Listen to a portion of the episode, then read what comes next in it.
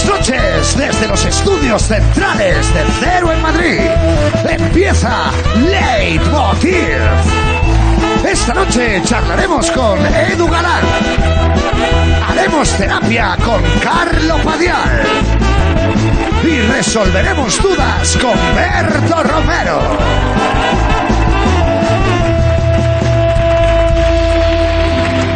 A, ver, es que no, no es por fardar, pero yo tengo un montón de traumas y, y empiezo hoy la terapia y estoy un poco nervioso. No sé cómo va a ir con Andreu. Porque... Con Andreu, no, no te tienes que preocupar porque él apenas te va a escuchar. O sea, él nunca.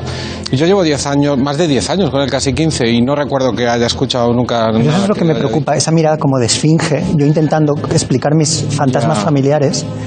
Él lo que le interesa es que haya movimiento, luz en el plató, con que el colaborador no se cague encima, él tiene bastante, no, no, no te preocupes por eso. O sea, todo.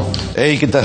¿Qué Andreu, hacéis? Comentaba con Carlos cómo enfocar la sección, que está un poco nervioso. Sí, y también el- el- la banda, me, me intimida bastante la banda. No, sé si muy alto. ¿Tú cómo lo ves? Voy a hacer el programa, venga. Vamos allá. Ahí está. Bienvenidos a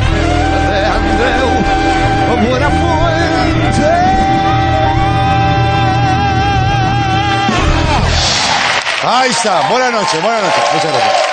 Gracias, gracias, gracias. Muchas gracias, por favor. Muchas gracias por venir, siempre lo decimos, pero me parece que es bueno insistir. Sois héroes, héroes, héroes y héroes. Gracias, ya os podéis sentar. O sea, si yo os digo toda la hora sí, toda la hora sí. Hostia, qué disciplinados, muy bien. Bueno, buenas noches. El programa de esta noche está dedicado a Kino, el creador de Mafalda, que nos ha dejado hoy, hace unas horas, un gran dibujante, eh, un clásico, humorista que nos retrató a todos. Eh, imagínate tú quedarte con una de sus viñetas, casi imposible, pero hay una que digo, igual define el momento actual. Vamos a verlo. Cuidado, irresponsables trabajando. Así que gracias por todo, Kino. Un aplauso para él. Bueno, bueno. Volvamos a este mundo gestionado, como decía Quino. Ayer el gobierno en la Comunidad de Madrid eh, parece que al final se encontraron. Espérate, espérate. Que esto se va a arreglar, espérate. Eh, acordaron unificar las medidas contra el coronavirus, pero también en las grandes ciudades de toda España. Según Ayuso, Madrid y lo que hay alrededor de Madrid, ¿no? Entonces, esto cuesta un poco entender, ¿eh? No te creas tú que dices, bueno, pero no estaban pidiendo el gobierno a Madrid que tomara medidas, finalmente Madrid no estaba de acuerdo, pero ahora la toman en toda España. ¿Qué ha pasado aquí? Si me permitís, me voy a poner unas gafas que me hizo este fin de semana mi hija, gracias Antonio, y que yo las llamo las gafas de verlo a través de su mirada y puede que me ayude un poquito. Son preciosas, ¿eh?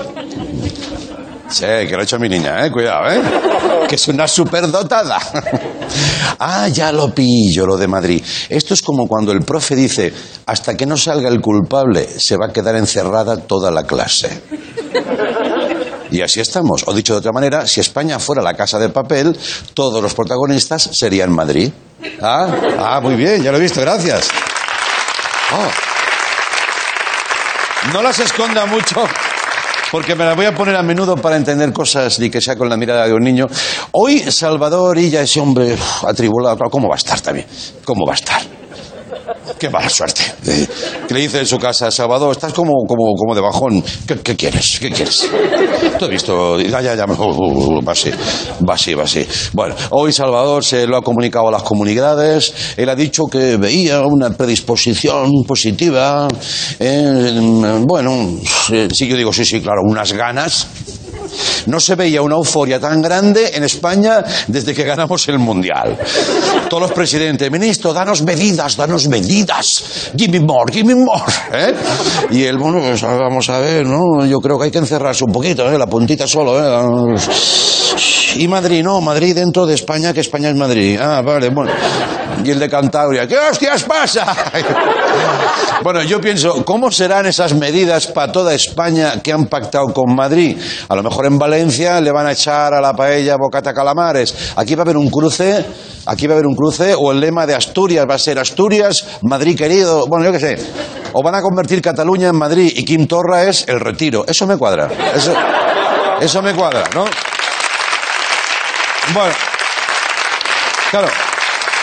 Empiezas a mezclar comunidades, territorios y esto es un cipote. El resumen de todo, España no tendrá playa. Y si Madrid no tiene playa, pues no la tiene nadie, todos para casa y ya está. A lo mejor hasta podemos solucionar el tema con la letra del himno, porque, eh, no sé yo, ya que no tiene letra, le vamos a poner uno. Amigos de la banda, ¿tenéis una letra para el himno español? Sé que es lo que supuesto, estabais esperando, que os hombre, pidiera, ¿no? Me, me estaba deseándolo. Claro, venga, pues adelante, Litus. Venga, dale, coque. Sí, a ver.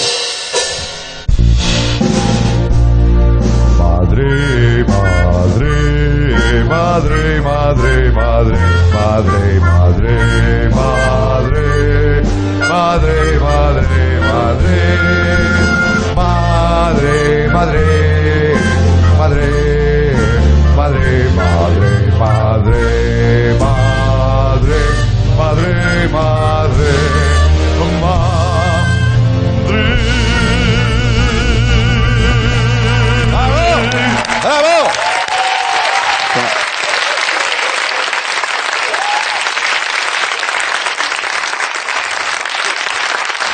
Espérate.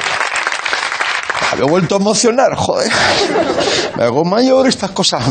Bueno, vamos a Estados Unidos, el Madrid Yankee. Ahí también están en su mejor momento.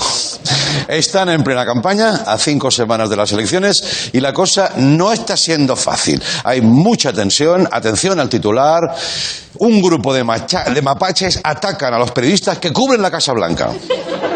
Es lo que les faltaba a esos periodistas vilipendiados y machacados por el presidente que dicen, "Eh, fuck, fake news, eh, fuera, fuera, fuera. No, you are fake news. Entonces dices, madre mía, y te giras y un mapache te está atacando.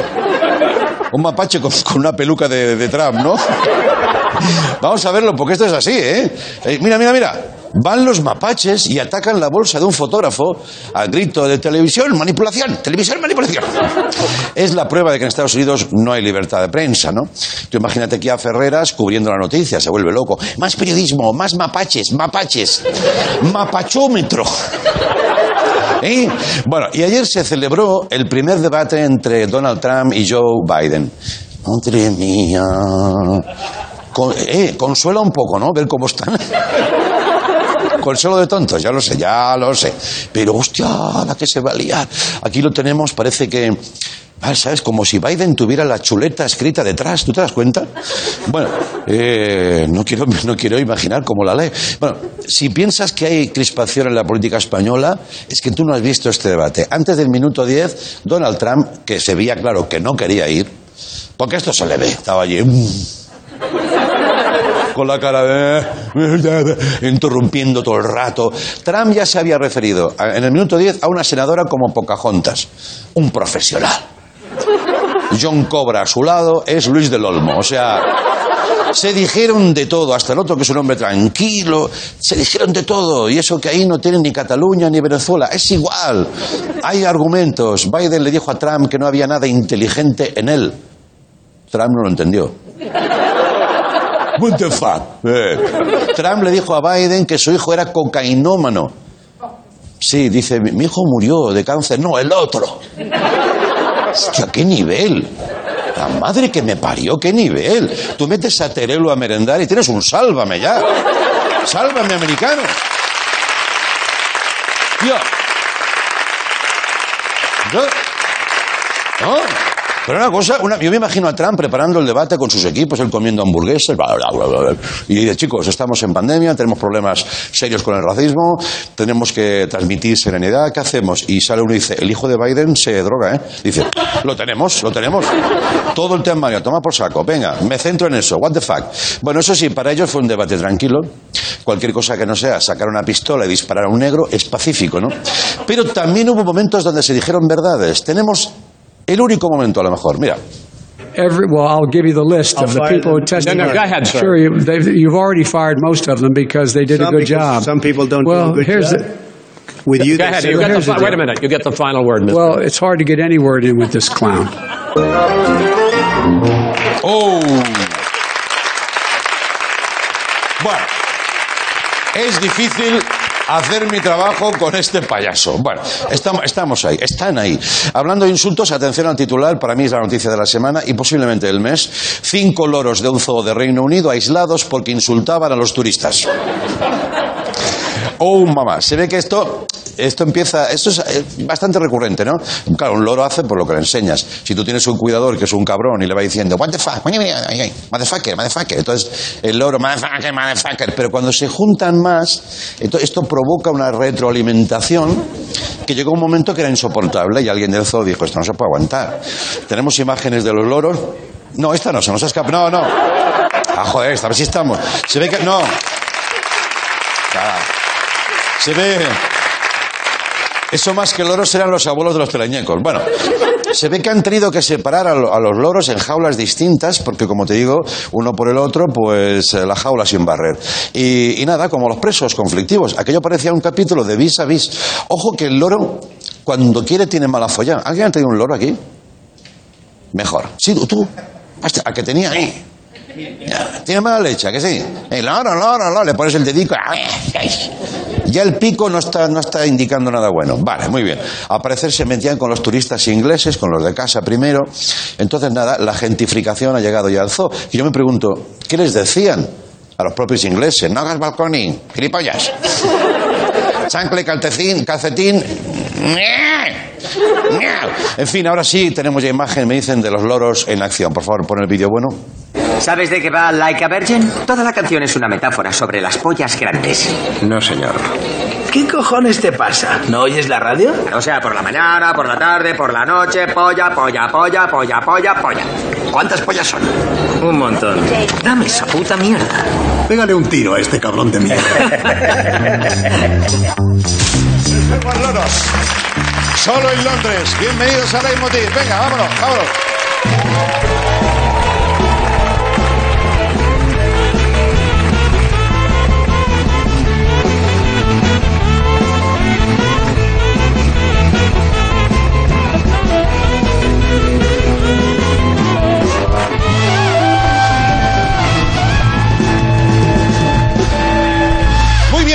Hoy tenemos, hoy tenemos un buen programa por delante porque vamos a charlar, mira, es que tengo aquí con Edu Galán, el autor de, este libro que es una de las revelaciones de las últimas semanas. Eh, realmente está escalando en las listas de más vendidos porque es muy buen libro, el síndrome Woody Allen, un hombre que ha estudiado a fondo el fenómeno de este tipo, cómo en 10 años pasó de inocente a culpable y además un buen cómico, un tío muy especial. Edu Galán va a estar aquí, va a estar aquí también Carlo Padial, pero antes vamos a resolver dudas. Fíjense que hoy todos los que van a ver en televisión llevan gafas. Berto Romero, adelante, por favor. Venga.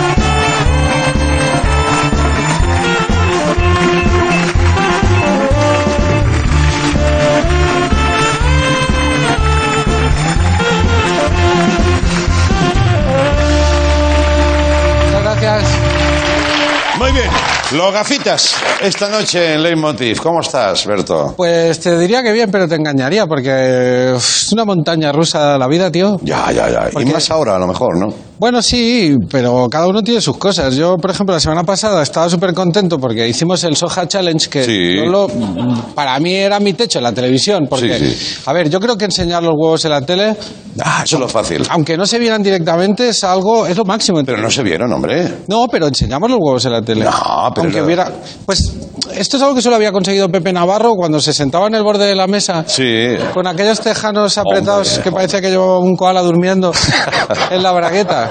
Entonces yo estaba, pues como en una nube. de, joder, soy lo máximo y tal. Sí, sí, sí. Y un telespectador me ha enviado un fragmento. Bueno, primero me ha enviado este mensaje, escucha. A ver, a ver.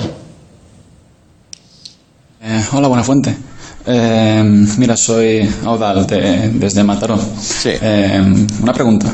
Mira, te mando un recorte del último programa, que es que hay un rato, como 30 segundos, que te quedas con el brazo muy quieto, muy quieto. Que por un momento pensé que era una prótesis y que ibas a hacer algún truco o algo. ¿Recuerdas eso? Eh, ¿Eso? ¿Se, se- se te quedó de, de estar tanto tiempo bajo la mesa de, de Buenafuente? ¿O, o era por aguantarle los huevos y se, se te ha No, quedado como no, secuela? no. ¿O, o qué ha pasado allí? Claro, Bueno, yo- un saludo. No, yo también lo pensé, Yo no te saludo a ti, Otro hombre. borracho, ya me- ya otro drogado. Sí. Y, y pongo el vídeo y digo, ¿cómo voy a estar 30 segundos con el brazo quieto? Yo, yo no he hecho eso en la tele nunca. Mira el vídeo. A ver. Esto soy yo. En Disney Plus. Mira el brazo. ¿Es verdad? ¿Cómo que Disney Plus? Mira el brazo. ¿Cómo que Plus? llevo todo el verano escuchándolo y me iba a callar, pero ¿cómo que Plus? Pero es que mucho Disney rato. Plus. Es verdad, es verdad. Pero muchachos, Mira, mira. que estamos aquí nosotros, que es Movistar Plus. Sí, sí. ¿no? Y era, no, calla, que esto era Canal Plus ya antes. Pero mira, 190. Solo un ligero 30 movimiento. ¿Ha dicho alguien Canal Plus? No entiendo. O Canal, no, o Canal sí, que venía de Francia. Es No. verdad. Claro, yo, yo Sí, sí, sí, como brazo de muñeco, ¿no? Pensando, ¿pero qué me ha pasado? Pero es evidente que hay algún tipo de parálisis. O sea, eso no. Microparálisis, ¿no? Coño, micro todo el brazo, ¿eh? Para micro solo tengo otro, ¿eh? Solo tengo dos brazos, Ya, ya, ya, es la mitad. Entonces yo empecé a investigar porque, claro, he investigado un poco y creo que es el, es el sofá. Ah, sí. Sí, y creo que no me está afectando solo a mí. Para empezar, el ya conocido caso de Raúl Simas. Bueno. O sea, eso ya lo hemos hablado, pero esto, por Eso- ejemplo, eso esto no es normal. o sea, celebrado, sí, sí, muy yo lo decía, esta noche vienen mis padres. Sí. Y digo, vale, voy a poner una lavadora. esa pierna, Esa pierna, sí, sí, sí. eso no es normal. O sea, yo lo he visto sentado en otros programas. Sí. Sea, no- eso es que él se sienta aquí. que en tu vida, ¿no? Sí, sí, sí. sí. Como a mí me afectó. el rellano. Sí, Venga, quita- quítate a hasta cimas, quítate a cimas, que es mi Esto sección. lo que hay que hacer es hacerlo más. No, si, si con que aviséis Ya hora, quitarlo, pero, compañero, eh, con sí. que O si no, déjalo, que lo hace mejor que No, yo. no, no, no. O sea, esto lo comentaste en su momento, ese pie que se le Claro. mete hasta el infinito. Yo lo he visto en los 15 o 20 programas en que ha estado esta semana pasada y siempre se ha sentado bien. Pero aquí esto, coronas. En la sección de esta semana de coronas. Fíjate, coronas, ya verás. Bueno, Coronas tiene se escribe Mira- Elon, pero hay mira que el decir brazo. Elon Musk. Mira el brazo Musk, el Musk. y cómo se lo toca. El Musk. Sí, sí, sí. Y Se le queda el brazo hermana, ¿eh? como Mi hermana. muerto. Sí. Mi hermana en Mythic.com, ya te digo, tiene 62 años, ¿sabes? Y entonces él se lo va masajeando todo el rato Como tiene unos pechos. Sí, es verdad. Va dándose- se ha- Encandilado. para recuperar la Había un problema ahí de circulación en la muñeca, ¿no? Y, Sí, sí. Y- ¿Esto tú crees que lo origina el propio sofá? en Palo Claro, Alto, yo en el caso de Coronas Tesla, pensé, hombre, podría una ser- empresa esta, una empresa flipante. Gracias. Eh, Podría ser un efecto secundario del alcohol y las drogas o picor debido a la falta de higiene, pues, porque, pero es algún tipo de radiación seguro. Maldonado. Maldonado no traigo vídeo, pero eh, yo creo que el ametrallamiento se le agrava aquí. Claro. Porque yo Es hablo- verdad que hablas con él y le Sí. entiendes algo, Hablo algo. fuera algo. de plató y algún córner sigue sin rematarlo, pero no es el scratch loco este que te lía aquí. Sí, sí.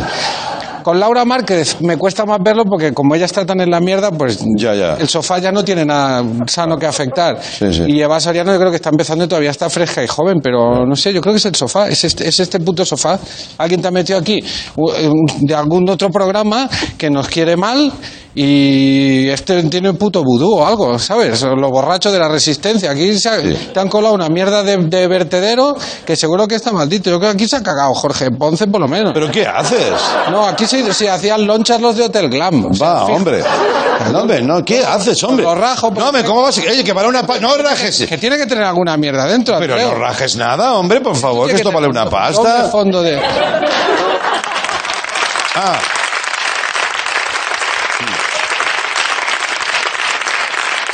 ¿Qué? ¿Qué pasa? Hombre, Andreu, ¿esto qué es? Esto, esto lleva aquí desde, desde el segundo año. Esto es que como siempre me estáis faltando los colaboradores a mí, con vuestras cosas, yo pienso, si tú faltame, que debajo está mi mensaje para ti. A mí me funciona. Vale, pues ya está solucionado. Ah, ¿eh? Vamos a hacer la sección, ya me quedo más tranquilo por lo menos. Claro. Venga. Y si en algún momento Siguiente tienes una duda, si en algún momento tienes una duda, piensa en lo que tienes debajo. Me ha roto esto. ¿eh? Venga, vamos a escuchar una... Que Vamos no es a... contra ti, es contra todos. ¿eh? Ya, ya me lo imagino. Ya. Venga, vamos a, a- Vale. Venga, vamos a trabajar. Ya está, problema solucionado. Vamos con la consulta. Muy buenas, Berto y compañía. Tengo una pregunta que haceros y es que no entiendo por qué nos da menos asco la mierda de los animales que la de las personas.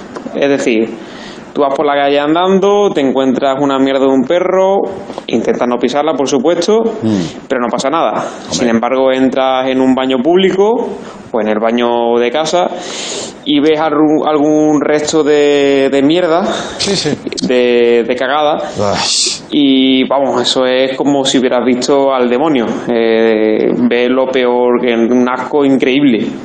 Y no entiendo por qué eso nos pasa con otras personas, y no nos pasa con los animales, o incluso si vas por el campo y ves una mierda de vaca. Sí. A ver si me puede responder. Muchas gracias.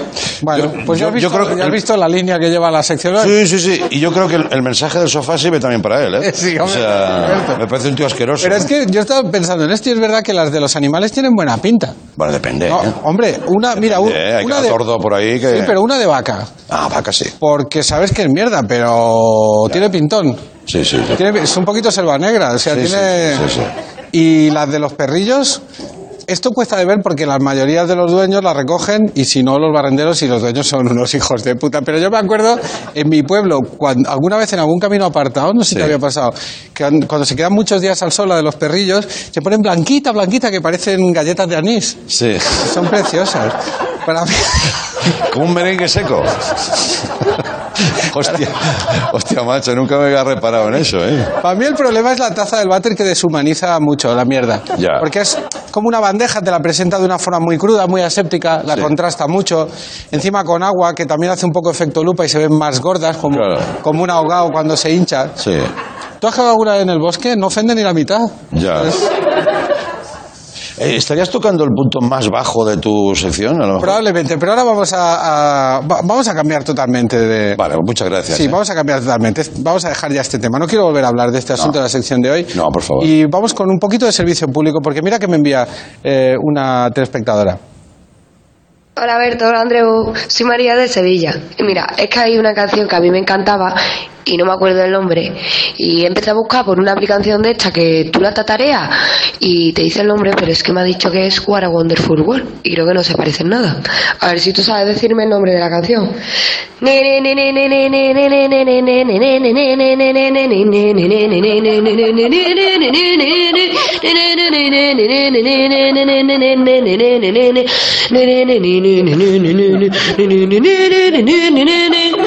Muchas gracias. No, a ti, a ti. Se la casca entera, ¿eh? Se la casca entera. Hombre, la verdad es que tatarea muy bien. Sí, sí, tatarea ta- muy bien. tarea muy bien. sí. A mí no me suena, pero... Cuidado con eso, perdona, pero yo creo que la mitad de la población dice tararea y la otra mitad tatarea, ¿eh? Puede ser. Pero ¿a, a- a- a ti te suena la canción? No. ¿Vosotros que sois músicos os suena? Sí, sí, sí, sí. ¿Sí? Sí. ¿Y qué canción? Pues tocarla y así ella ya, ya entiende qué canción es. Sí, la tenemos preparada. Vale, pues adelante, cuando queráis.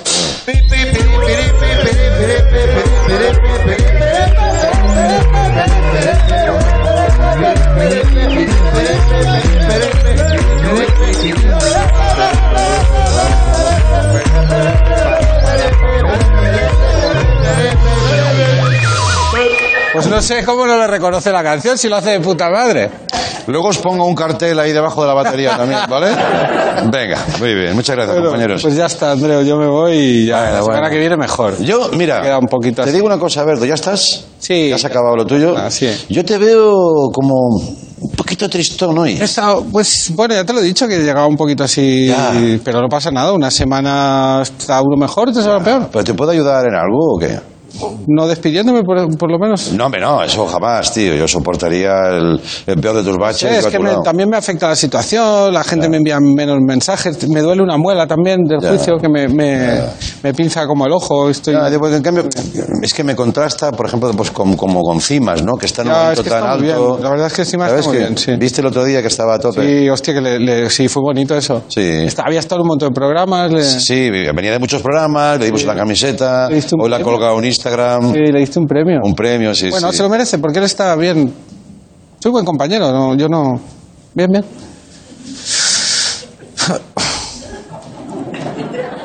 ¿Quieres que te dé un premio yo a ti también? No, hombre, no, que va- voy a querer un premio. ¿Eh? No, como si fuera yo un chiquillo. Dímelo, tonto. Hombre, qué tonto- ¿Pa' qué- qué tontería. Pero tú dímelo si tenemos confianza. Hombre, que no, que cada colaborador es- tiene su momento. Yo... Tú quieres un puto premio. No, que no, que no. No lo quieres, pero si te lo doy te va a ayudar a Hombre, que si me lo das lo voy a aceptar, claro, pero, Ah, pero no es algo que yo te haya pedido. ¿no? Pues yo te doy el mismo premio que le di a Cimas. Hombre. Porque te lo mereces. Ay, te y que sea solo por la regularidad. no lo hagas por pena. Hombre, no, un poquito de pena sí hay, pero también amistad. Por regularidad es feo también, pero. Vale. Te doy ese premio. Bueno, vale, pues yo lo Y no te lo doy aquí, ¿eh? Como se lo di ayer, ayer aquí. No, no, tú tienes que estar en el sitio principal del programa. Pues mira, ya sé que es broma y qué tal, pero yo te lo agradezco porque en momentos que uno está jodido. ¿Quieres la música de Rocky una- también? Hombre, es muy bonita, la verdad es que es muy bonita. Yo te agradezco, ¿eh? Porque eso, así demuestra un amigo. ¿Quieres kabuki? Hombre, si tienes, te lo doy si todo tienes igual. papelitos de esos brillantes. Venga, vamos, verdad- venga, venga, vete para allá, venga, va, va. Gracias. Espérate.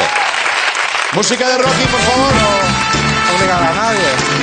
Toma, Muchas gracias. toma. Muchas gracias. Berto Romero, amigos.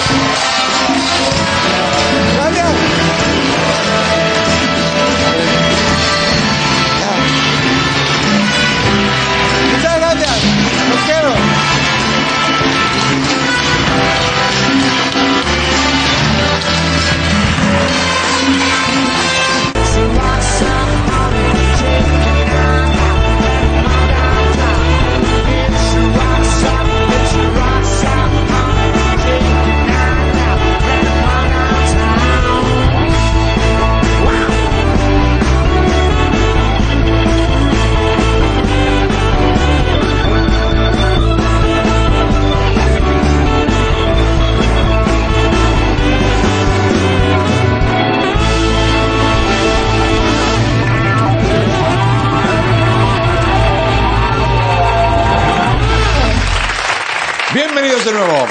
Gracias. ¿Por qué Woody Allen ha pasado de ser inocente a culpable, al menos en la sensación general, en 10 años? Sobre estas y otras polémicas profundiza el libro El síndrome Woody Allen. Hoy nos visita su autor, que además es la mitad de la revista Mongolia, eh, como yo los llamo, la auténtica alternativa punk del humor en España.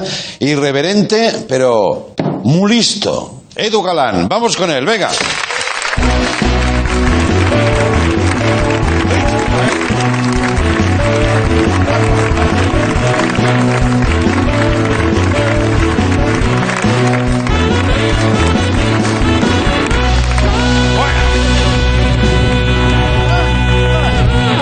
Bienvenido. ¿Cómo estás? ¿Te ha gustado este muy listo como José Mota? Me ha quedado. me ha encantado y sobre todo eh, al venir para aquí me acordaba de que no se me olvidase, ¿no? Darte las felicitaciones por el Premio Nacional de Televisión. ¿Has visto cómo Porque está? ¿sabes de quién me acordé? ¿De quién? José Luis, de Cuerda. Hostia, sí. Y creo que estaría muy contento. Hostia, muchas gracias, tío. Me Gracias, gracias. Sí, sí, me encanta. Eh, pero hay que trabajar igual, ¿eh? Sí, hay que seguir. Los premios sirven, pero luego al día siguiente hay que ir a currar. Sí, sí, no Es te- una cosa que habría que corregir, ¿no?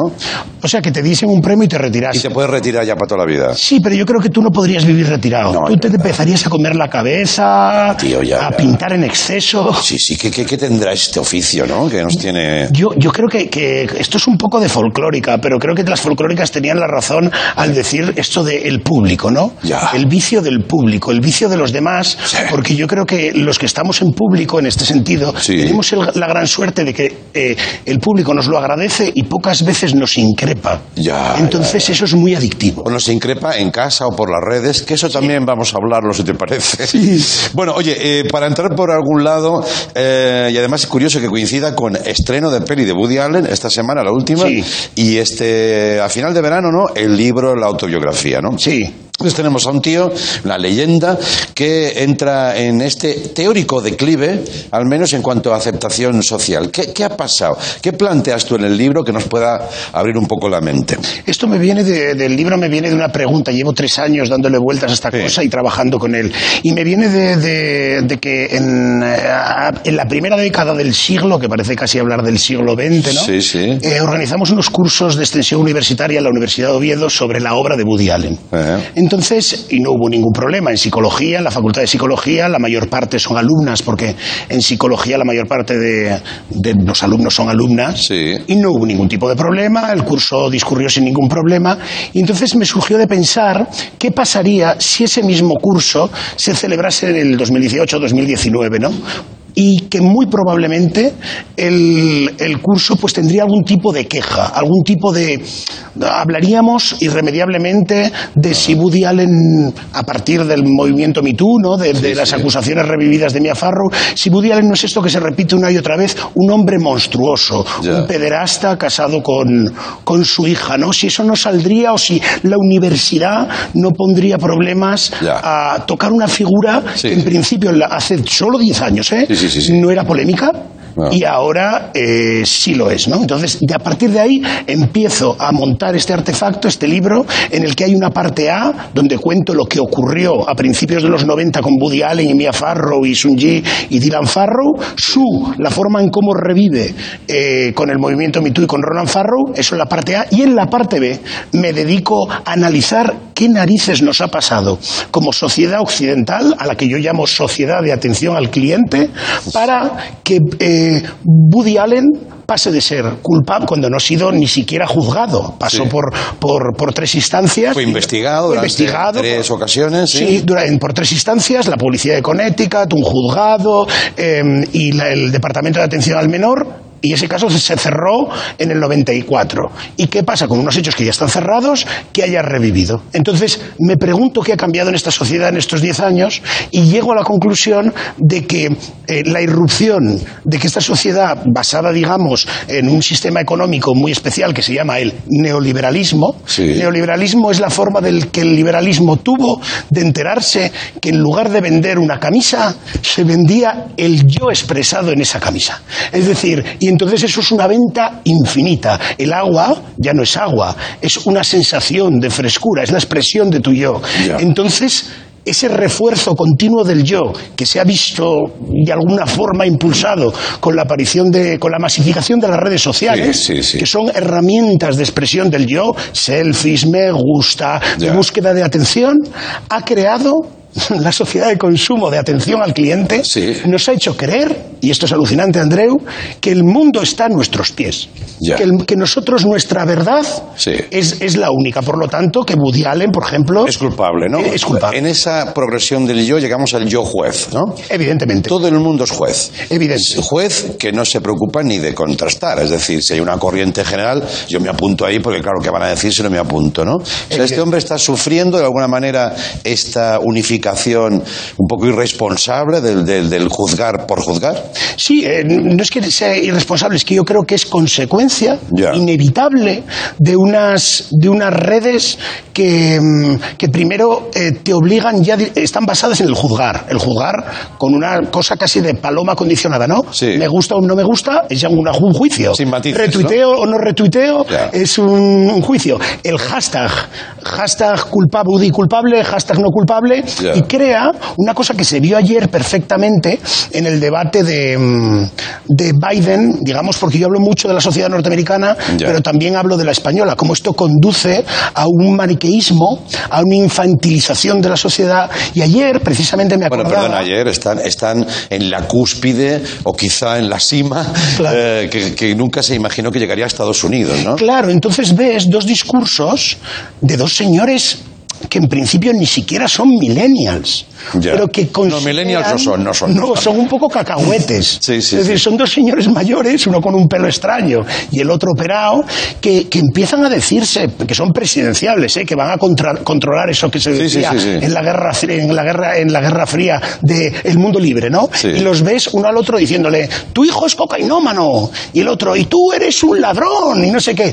Entonces, estamos creando una sociedad eh, en la que en la que el maniqueísmo el maniqueísmo las, las, las posiciones polarizadas porque al centrarse en el yo como la mía es la verdad eso tiende inexcusablemente a, a argume- argumentos no a, a explosiones sentimentales simplistas Ya, y eso es directamente lo que nos regalaron Biden y Trump ayer en el La máxima la expresión. máxima ¿no? eh, la máxima expresión O de sea, dudar, por ejemplo, dudar, tener matices como alguien cuando sale el tema Woody Allen dices, hombre, yo no sé mucho del tema, tema, ya te miran mal, no sabe mucho del tema. Que dices, bueno, ¿y tú sabes mucho? Sí. Pero por lo que he leído un poquito así por encima, es un caso ya cerrado y tal.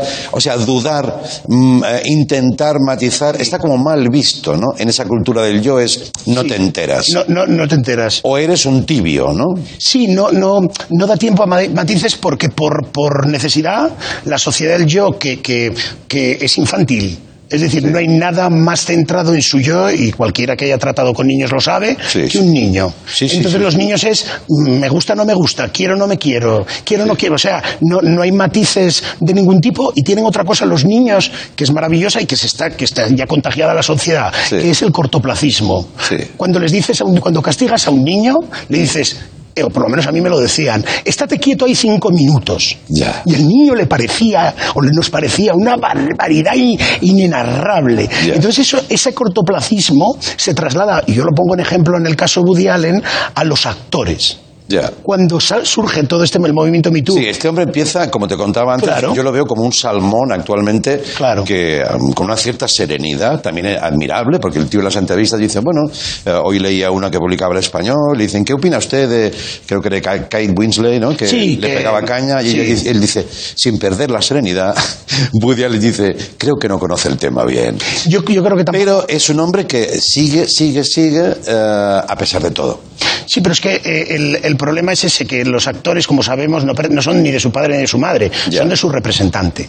Entonces se les obliga, se les coloca a los personajes públicos en, en el maniqueísmo de colocarse de un lado y del otro, y en este caso, si te colocas de un lado y del otro, en ambos estás equivocado. ¿Crees que muchos, perdón, han dicho que no a estar en sus pelis, aunque en su foro interno pensaban que, eh, que podían hacer perfectamente esa peli? Estoy absolutamente seguro, es decir, porque, porque eh, se meten en una batalla que no, que no les compensa. Y el problema aquí, lo que defiendo en el libro, no es Woody Allen, ¿eh? ni es Woody Allen, ni es J.K. Rowling, porque como tú muy bien dices, se mueven como salmones, ya tienen la vida resuelta, este señor viaja en aviones privados, no hay ningún problema. El problema es que se crea un, un ambiente de turba sentimental donde los que mm, los creadores o los que venimos después, eh, em, pues eh, Woody Allen sirve de aviso para navegantes, ¿no? Ya, estamos en un aviso. campo de minas, En un campo de emocional, minas. a lo mejor.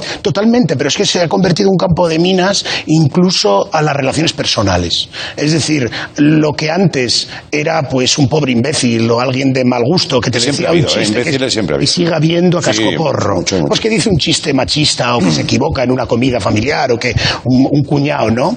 Lo que antes era una cosa pues que no le prestabas atención. Lo, lo que- el, el- mayor, la mayor falta de respeto a alguien es, es pasar de él, como, como los niños. Respeto es argumentar en contra. Pues eso pasabas. Pero en cambio ahora se ha convertido las relaciones sociales en determinado momento en campos minados donde tú ya no eres inadecuado, sino que estás propagando mm, pues la violación, el maltrato a las minorías, el... se convierte todo, porque además la tecnología de amplificación del yo nos da unas herramientas as- asombrosas que son los móviles. Para denunciar, esto se ha visto en el confinamiento, para denunciar lo mal que lo hacen otros. Ya, ya. Entonces tú cuando denuncias lo mal que lo hace otro, eh, te sientes moralmente y eres moralmente superior. Y de ahí las microagresiones, nanoagresiones, el que se ha quitado un segundo la mascarilla y le sacan una foto y dicen que, que hace este sinvergüenza con la mascarilla quitada. ¿no? Entonces yo, eh, dentro de que... Pero me dejas tranquilo, ¿eh, Edu? Es que no quiero que te quedes tranquilo. Ya, ya, ya. Es que eh, yo lo que quiero eh, dar a entender es que no. ¿Cómo voy a criticar que tengamos redes sociales o Ya, que las multinacionales y no los estados de derecho controlen eh, el mundo? Eso, yo- ¿cómo, nos vamos a, ¿cómo vamos a estar tranquilos? Pero lo que tampoco quiero es que aceptemos como normal Eh. que, por ejemplo, te digan en los Oscar que va a haber la diversidad, te crean unas reglas de diversidad. Y dices, bueno, bien, y ponen hashtag, ¡uh! Primer paso. Pero ¿cómo primer paso si es un país donde no hay sanidad pública y el 73% de, de la gente que está en las cárceles es negra? ¿Qué primer paso? Entonces yo no quiero que yo quiero que no estés tranquilo en el nivel platónico, que te des cuenta dónde te mueves. Luego ya tranquilo no podemos estar. Es decir, esto no se puede estar tranquilo asumiendo que este libro es el libro de un perdedor que sabe perfectamente que bueno que, que- que la maquinaria de las multinacionales como Facebook, que es el mal encarnado, la- es el- son multinacionales que son males encarnados, encarnados, es imparable y yo las utilizo, pero que no te cuelen que Facebook sirve para colgar fotos de, de la familia en Navidad. Por favor, que no te cuelen esto, que sirve para otras cosas. ¡Guau! ¡Guau! En fin, denle una vueltecita. Porque entiendo que este discurso hay gente que dice, pues a mí me da pereza pensar eso. Ahí está el problema también, ¿no? que nos hemos acomodado en una corriente de pensamiento. Que lo tenemos todo ahí, Eh, además. ya, yo ya. recuerdo cuando tú y yo éramos jóvenes, íbamos al colegio. Porque Yo antes, ¿eh? Yo no, porque mentalmente somos igual. Sí, sí. Bueno, lo que ha, ha pasado con nosotros es que yo era más joven, eh, mayor al principio, y tú eres ya mayor que yo ahora. Sí. Me has adelantado. Yo es que he sido siempre un señor de 70 años de Sí, sí, sí, sí, Tú sí. sabes que la satisfacción con la vida, cuando eres muy joven, hace así. Sí. Cuando eres muy joven, estás muy satisfecho con la vida, baja, baja, baja hasta los 40 y vuelve a subir. Yo siempre he estado en este punto con 70 años, incluso Claro. cuando tenía 10. Claro, cuando tengas 70 te verás joven. Me veré joven. Solo tienes que esperar. ¡Qué maravilla! Hostia, hostia. Y, y sobre todo es una apelación a no ser cómodo, si está todo ahí, si se puede leer todo, a le- tratar de leerlo todo y sacar tu conclusión crítica. Y otra cosa muy importante, que lo importante de ti no eres tú mismo. El yo no tiene ningún interés. Lo mejor de ti son los demás. Ya. Por eso una parte de mí eres tú, querido amigo. Joder, tío. Te besaría, pero es ilegal. No podemos. Gracias, Edu Galán. Volvemos con Carlos Padial. Gracias, amigo.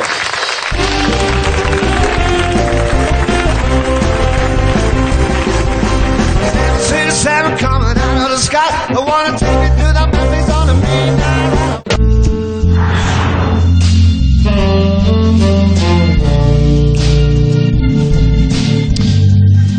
Bueno, buenas noches, bienvenidos de nuevo. Último tramo del programa, quizá el más íntimo y relajado que podamos hacer con Carlos Padial, que vuelve a la escudería. Hola Carlos, buenas noches. Hola, pero una cosa, eh, podemos quitar la música, esta es como de... ¿No te gusta la música? Es como de peli así erótica soft. eh, Sí, un poquito sí. de los 70. Se supone que esto es terapia. Ya. Eh, yo, yo he venido a hacer terapia y Sí, hombre, pero tampoco te pondremos a CDC, ¿no? ¿Para terapia o qué? es que no hay que poner música. Ah, no hay que poner... vale, Tipo, Y luego estás sentado tú aquí, cuando yo he venido a hacer terapia y quiero que tú seas mi terapeuta. Sí. Y el paciente se pone ahí y el terapeuta se pone... En eso lleva razón. Nos podemos cambiar, es que... Sí, sí, poder, poder, podemos. La cosa es que yo también quiera que yo me dé la gana a mí de hacerlo, Pero es que si no, no puedo asociar. No, no, pero yo estoy contigo a tope, pero es una decisión que voy a tomar yo. Bueno, es tu programa, evidentemente, pero es mi terapia también. Sí, es tu terapia, es tu terapia. hay como que encontrar un equilibrio. por ejemplo, fíjate, lo pienso y digo, tiene razón, sí, Vale. tiene razón. Y tomo esta decisión. Sí, claro. Y efectivamente, ahora ya sí, tengo nada. Bueno, Pues muy bien, ¿qué te cuentas? bueno eh, Ojalá te pueda ayudar este año, ¿eh? yo espero que sí, lo necesito. eh. Eh, eh, he venido en el AVE. eh, eh, ya me daban asco los baños del AVE antes de esto, o sea que imagínate ahora eh, intentando accionar la cisterna sin tocar el, el botón, eh, temiendo que de algún modo eh, me acabe bebiendo el líquido azul ese fluorescente que hay siempre. Eh, siempre que lo veo, ese líquido, pienso, "Es- esto me lo voy a beber yo. Eh, no sé por qué, pero bueno, quién sabe, quizá, quizá la cura del virus está en beberse ese líquido y estamos buscando la vacuna y está ahí, está en el váter del AVE, no lo sabes. Joder, claro. Eh, bueno, da igual. Yo, eh, tú me conoces, pero igual ellos no me conocen. Y en terapia es muy importante presentarse. Yo me llamo Carlo Padial. He venido a hacer terapia. eh, soy una persona muy neurótica. No me busquéis en Google. Eh, me hace mucha ilusión haber venido a hacer terapia. Yo he venido de verdad a hacer terapia. No, no he venido a jugar. O sea, es muy difícil encontrar buenos terapeutas. Eh, todos mis anteriores terapeutas, además, Andreu, han muerto. ¿no? No te lo tomes a mal. No, no es una maldición ni nada que te esté echando. Me incomoda un poquito, ¿eh? también te digo. Bueno, eh, es así, no tiene por qué pasar. Ya, ya, pero eh, el último era, era un lacaniano estricto y, y- y se suicidó. Eh, recuerdo que cuando me llamaron para decírmelo, eh, eh, pensé 0-1 porque siempre hay esa, esa competitividad entre el, entre, el, Sí. entre el analista y el paciente, Tú ¿verdad? te crees que estás en inferioridad, ¿no? Y, Claro, claro. Cuando muere pierde él, ¿no? Claro, exacto, sí. Y, y bueno, en, en mi vida es así. Todas las figuras autoritarias, como ahora eres tú, Sí. eh, siempre acaban un poco mal y entonces tengo que, que encontrar otra. Y siempre estoy en ese, en ese punto. Bueno, vamos a esperar que este tramo dure un poquito más, ¿no? Sí, bueno, yo he venido a hacer terapia, así que durante unos minutos aquí no, no va a haber humor, bueno, igual hay humor, no lo sé, pero aquí lo que va a haber es realidad. Creo que estamos en en un momento en el que toda la sociedad, no solo yo, o sea, a mí me viene muy bien, pero yo creo que toda la sociedad Mm. necesita terapia. Se habla mucho de la vacuna y, y desde luego es importante, pero creo que lo que de verdad nos va a venir bien cuando todo esto acabe va a ser trabajar la parte psicológica. Mm. Porque al menos a, a mi alrededor, no, no sé en tu entorno, Andreu, pero eh, eh, a mi alrededor todo el mundo se ha vuelto loco con el tema de- del, del- del coronavirus. O sea, todo el mundo está obsesivo, todo el mundo está eh, paranoico, todo el mundo está maníaco, histérico, como yo, pero yo, yo- ya lo estaba de antes. O sea, tengo esa ventaja. O sea, ¿sabes la cara que ponen los, los bebés cuando, cuando van en el metro? Como, pues así es como me siento yo siempre. Ya. O sea, yo Sorpresa continua, ¿no? Sorpresa continua. Yo oscilo entre la sensación de que, de que todo se hunde, de que todo va a ir bien, de que me estoy volviendo loco, o una mezcla de todo lo anterior, pero con muchísimas ganas de ir al McDonald's. Ese es Ya. un poco mi estado. Tu estado permanente, ¿no? Mi estado permanente, sí. Y ahí es, ahí es un poco donde, donde me encuentro. Eh, no, no sé, no sé como terapeuta cómo lo ves tú hasta ahora. Esto.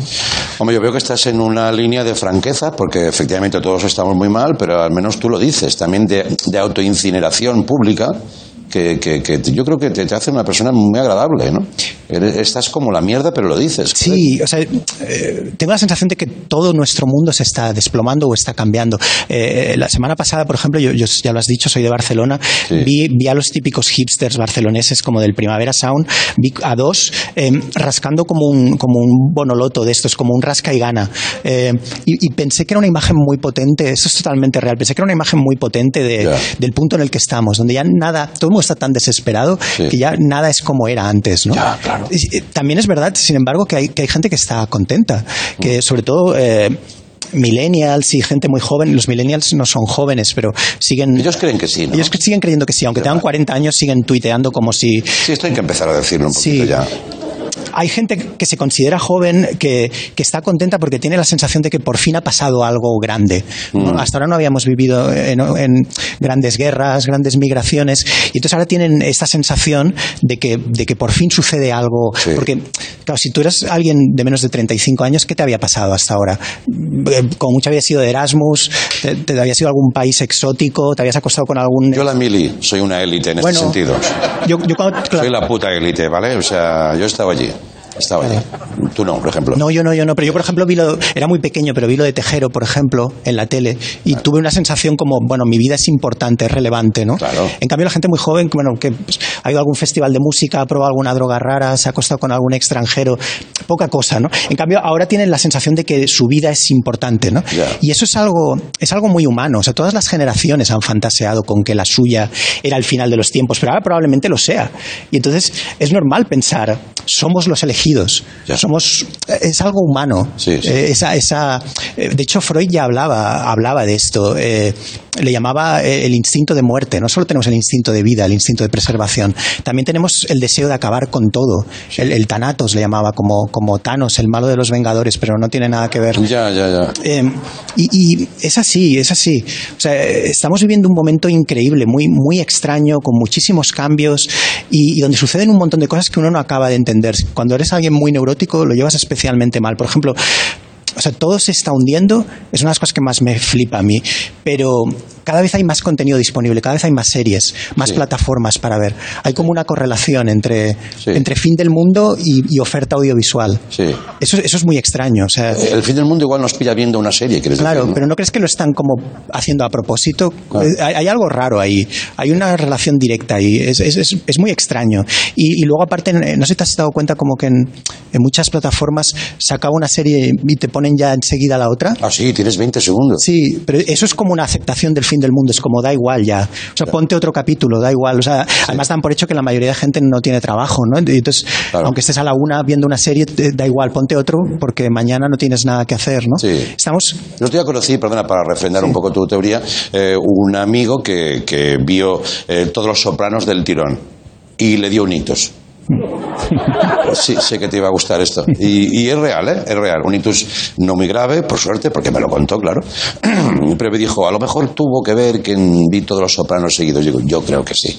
Perdona, ¿eh? Por esa No, no, no, yo, yo no soy- bulimia visual. Claro, ¿no? no, sí, yo no soy tan de series porque, excepto las muy buenas, Los Soprano me flipa y The Wire y, las muy buenas me gustan, pero yo soy más de documentales. A mí, a mí me gustan los documentales, pero no, no cualquier tipo de documental. Los, los de ecología y estos me dan igual. Me gustan los de los de de gente petando, los de eh, gente que está más jodida que yo, sectas, asesinos en serie. eh, esos son los que me gustan porque me hacen sentir bien. Eh, eh, de hecho, si- comparación, ¿no? Claro, claro. De hecho, si, si tuviera que explicarle a un terapeuta cómo me siento, yo creo que acabaría antes enseñándole mi historial de reproducción, mi historial de visionados de Movistar, por ejemplo, lo que he visto desde el confinamiento hasta ahora, Sí. que, que hablándote de mí. O sea, creo que te harías un cuadro clínico más rápido Claro. eh, y dirías, vale, ya, ya tengo claro tu, tu patología. O sea, por ejemplo, de- desde el confinamiento hasta aquí, solo en Movistar, ¿eh? por decir una plataforma, podría haber dicho cualquiera, pero eh, he, he visto el documental del cantante de Inexcess, por ejemplo, sabes que era un tío muy guapo. No, este, no, este me lo he perdido, ¿no? Pues era un tío muy guapo que, que de golpe un día se dio un golpe en la cabeza y empezó a hacer locuras. O sea, le, le giró la hostia que se dio en la cabeza, le cambió, le agrió el carácter, y nadie sabe por qué, y empezó a brindar por Satán en las comidas familiares, empezó a hacer cosas raras. E- Este me encantó. Luego también he visto el de O.J. Simpson, el, de, el de Maradona, el de Winnie Uy, el Houston, el de Amy Winehouse, el de Judy Garland. eh, o sea, como ves, hay un patrón ahí. Eh, sí, gente, sí. Gente que está jodida y que gestiona el dinero aún peor que yo. Sí. Eh, ese es un poco el. eh, el- un poco el, el patrón de, de tipo de que a mí Sí, me gusta. sí, ¿no? O sea, si no tienes dinero para ir a terapia, te pones un, un docu-crime y automáticamente te sientes mejor, porque, Mm. porque como dices tú, es así, ¿no? Piensas, bueno, igual a mí, por ejemplo, no me gusta mucho mi piso, pero al menos no me estoy metiendo crack. Ya, ¿sabes? ya, claro. Hay, hay un, Sí, hay sí, un sí, poco eso, ¿no? Y yo creo que es el motivo por el que los docu-crimes y los documentales estos de sectas y de asesinos son tan... es- te reconfortan en tu situación, ¿no? Eh, y estamos en ese punto como, como sociedad, ¿no? Yo creo que estamos en ese punto tan decadente, ¿no? En el que necesitamos ver que a alguien le va peor porque tenemos una gran sensación de incertidumbre, ¿no? Sí, bueno, es un poco lo que me está pasando ahora a mí. Claro, Sí, claro, tú sí. te sientes mejor de golpe, ¿no? Sí, sí. Has venido agobiado, Sí, piensas, sí. bueno, Venía con mis cosas del día a día, me cuentas lo tuyo y digo, pues no estás tan mal, Andreu. Claro. Al menos algo bueno has aportado hoy, ¿no? Claro, y luego en los documentales, por ejemplo, también hay otra cosa que, que es flipante y es que ha convertido a asesinos en serie en estrellas del audiovisual. Eso es increíble, es absolutamente increíble. O sea, de golpe los asesinos en serie son como influencers, tienen managers y, y es una cosa alucinante. A mí me, me encanta imaginarme a los, a los managers de, de los asesinos en serie llamando a las productoras como para interesarse por, eh, por dónde está su representado, en plan, oye, eh, ¿en qué punto está mi representado? ¿Cómo hemos visto que Ted Bundy tiene una película y lo interpreta Zac Efron? ¿Por qué el- mi representado solo tiene un, un docu-crime y un podcast? Mi, mi representado asesinó a mucha más gente. ¿Qué pasa? Ya no hay respeto en esta ciudad. Eh, eh, es, es- es un mundo increíble. No sé. Bueno, Carlos, yo creo que tienes muchas cosas que contar. Eh, si crees que puedes venir regularmente y esto te ayuda, yo encantado. Además, te voy a pagar. Quiero decir, es tu día de suerte, ¿no? Es, es la terapia ideal. Y encima hay, hay como hay público, que es una cosa increíble, que yo siempre Sí. había fantaseado con contar mis cosas, pero y que la gente me diera, me diera un poco la razón. Claro, claro. Eso, eso es magnífico. Bueno, no, no sabes si te dan la razón. Llevan mascarilla y están a oscuras. Quiero Bueno. decir, la com- Pero yo, yo creo que ha habido una buena conexión, porque al final el mensaje Sí. de fondo, Andreu, es, es positivo. O sea, por muy mal que, que parezca todo lo que estoy contando, en el fondo creo que estamos en un momento muy potente como sociedad. Vamos, estamos en- un poco jodidos, pero somos un poco como el momento previo a ser mariposas. O sea, ahora, eh, ¿me entiendes? Ahora somos orugas, pero seremos mariposas. Hostia, qué bonito este Es final. bonito, que sí. sí, sí, sí. Ah, ah, seremos mariposas probablemente gordas, alcohólicas, por haber estado tanto tiempo en casa, pero mariposas al fin y al cabo. Mm. Y, y- y de hecho me encantaría antes de irme, ya que yo esto lo entiendo como una terapia de grupo, si el público pudiera repetir somos mariposas y tener sentido de... de- de- Sí, claro, por somos favor. sí, mariposas, por sí. favor. Som- somos mariposas. Somos mariposas. Somos mariposas. Exa- Exacto, somos mariposas. Somos mariposas. Sí, sí. Imagínate que poner a alguien en la tele, es tipo Jodorowsky, ¿no? Psicomagia. Una vez más, una vez Sí, más. sí, sí. Somos mariposas. Bueno, pues para mañana me hacéis un dibujo de una mariposa alcohólica, ¿vale? Y lo comentamos aquí en clase. Venga, chicos, salimos ordenadamente y nos lavamos las manos. Gracias, Carlos. Hasta mañana. Adiós. Gracias. Venga.